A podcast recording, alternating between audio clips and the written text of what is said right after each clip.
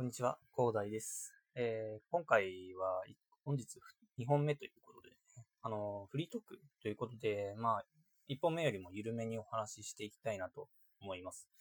あの、1本目はですね、あの、台本を作って、一応あの、まあ、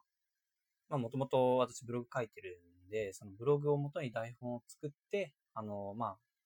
ちゃんとテンポよくお話しできるようにということで、あの、構成しているんですけど、まあ、2本目はね、あの、1本目の、その、その日の1本目の、あの、内容で、まあ、話し足りないところを、まあ、フリートークという形でね、あの、まあ、ちょっとあの、緩めに、あの、台本は作らずに、まあ、その時に思ったことをお話ししていきたいなと思います。まあ、一本目のところでね、あの、カフェで成長できる理由というところでお話しさせていただいたんですけど、まあ、そもそもね、えっと、あの、ラジオの中で言っていた仕事帰りということでお話しさせていただいたんですけど、まあ、あの、ビジネスマンの人たちを、ま、ターゲットにっていうことで、あの、お話しさせていただいたので、まあ、仕事帰りなのかなというところでお話しさせていただいたんですけど、まあ、別にあの、もちろんね、あの、仕事、その、仕事帰りじゃなくても、あの、まあ、学生だったりとか、でも、あの、もう効果、効果は同じなので、そこは実践していただきたいなっていうところが、まず1点ですね。で、もう一つがお話した、お話ができなかったのが、あの、まあ、おすすめのカフェってどこでしょうというところですよね。あの、まあ、カフェがいいよというお話があって、あの、まあ、皆さんも行きつけのカフェとかあると思うんですけど、もう私はスタバが好きだよみたいな感じでいいと思うんですけど、あの、まあ、そこら辺の条件っていうのがどんなのがあるのかなというところですよね。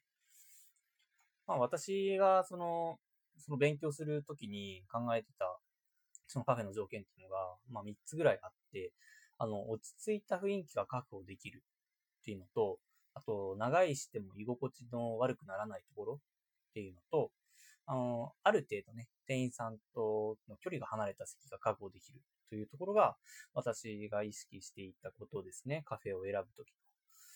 まあ、あの、結構ね、えー、まあ、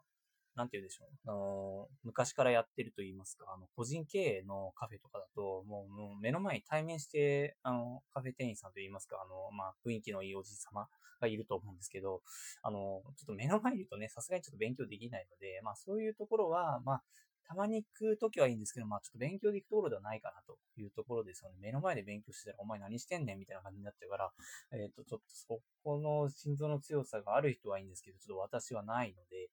まあそこら辺はね、ちょっとあの、まあ考えればわかることなんですけど、一応ね、補足ということで、あの、話させていただきました。で、私がその行きつけのところというのが、どんなところがあったかっていうと、えっと、3つありましたね。えっと、まず、1個目がですね、あの、ドトールさん。ドトールさんはね、あの、いい、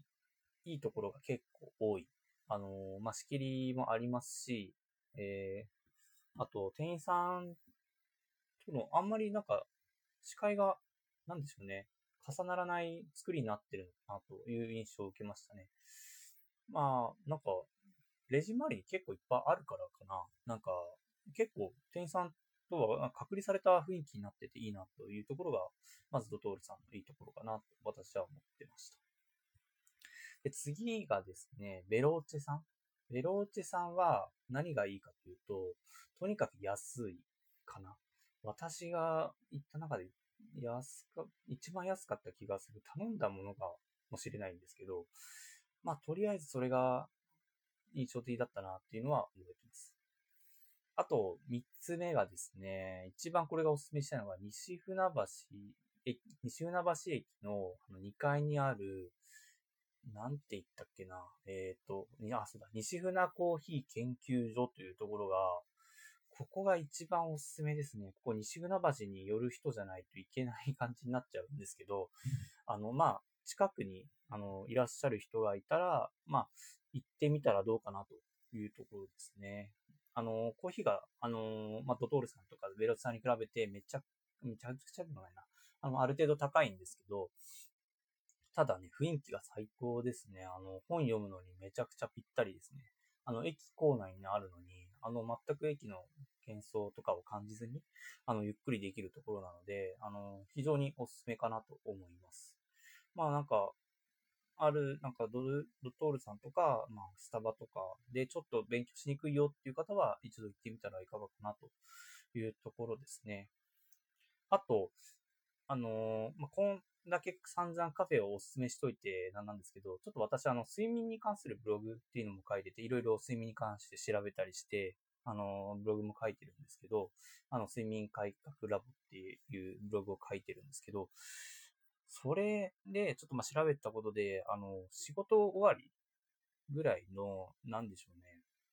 あの、時間 ?5 時、あ、4時飲まないか、えっ、ー、と、7時とかに、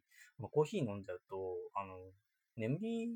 が妨げ、眠りの質が悪化しちゃうんですよね。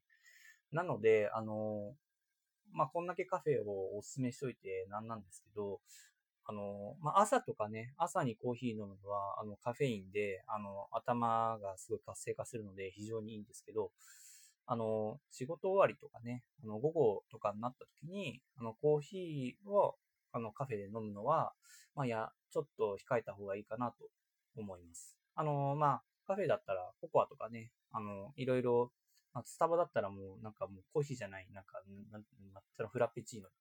たかな？なんかああいうのもあるので、まあああいうのでも全然いいと思って、あの、コーヒーじゃないの、まあ仕事終わりとか、あの、遅い時間っていうのは飲んだ方がいいのかなというところがありますね。ちょっとこれあのー、なんでしょう。その仕事帰りのレストっていう、あの、この元ネタとなったブログを書いたときには、あの、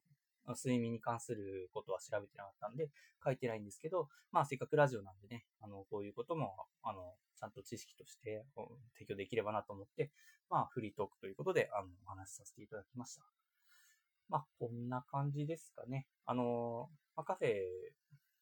じゃなくてもね、今後もいろいろ発信していきたいと思いますので、あの、まだこれで2本目なんですけどね、まあ、今後もよろしくお願いいたします。では、今日はこんな感じです。えー、ではまた。